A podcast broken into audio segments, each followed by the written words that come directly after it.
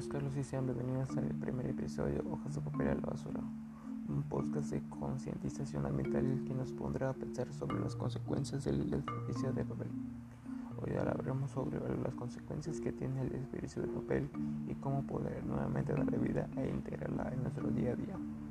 Bueno, el papel está en todas partes, tiene un sinfín de aplicaciones que usamos continuamente en nuestra vida diaria todo ello sin ser verdaderamente conscientes del negativo impacto ambiental que tienen, empezando por la tala de árboles, pasando por su fabricación y hasta su consumo, que muchas veces llega a ser desmedido.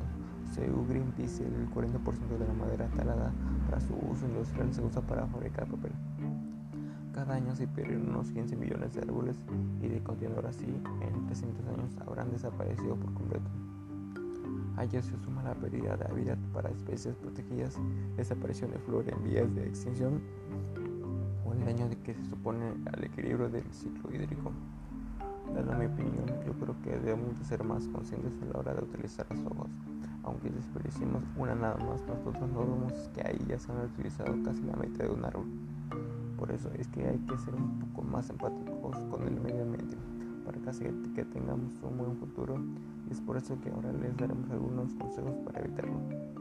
Bueno, el primero sería antes de imprimir siempre análisis si, es, si realmente es necesario hacerlo. Otro es revise bien el texto que va a imprimir para no gastar hojas inútilmente. Utilice preferiblemente papel reciclado. Otro es que utilice el papel ya impreso en una cara. Y otro es prefiere las servilletas de tela que se usan y se lavan.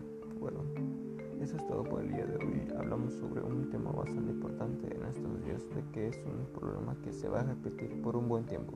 Pero si nosotros nos juntamos para ayudar a mejorar el planeta, haríamos un gran avance para reducir la contaminación del suelo. Nos vemos a la próxima.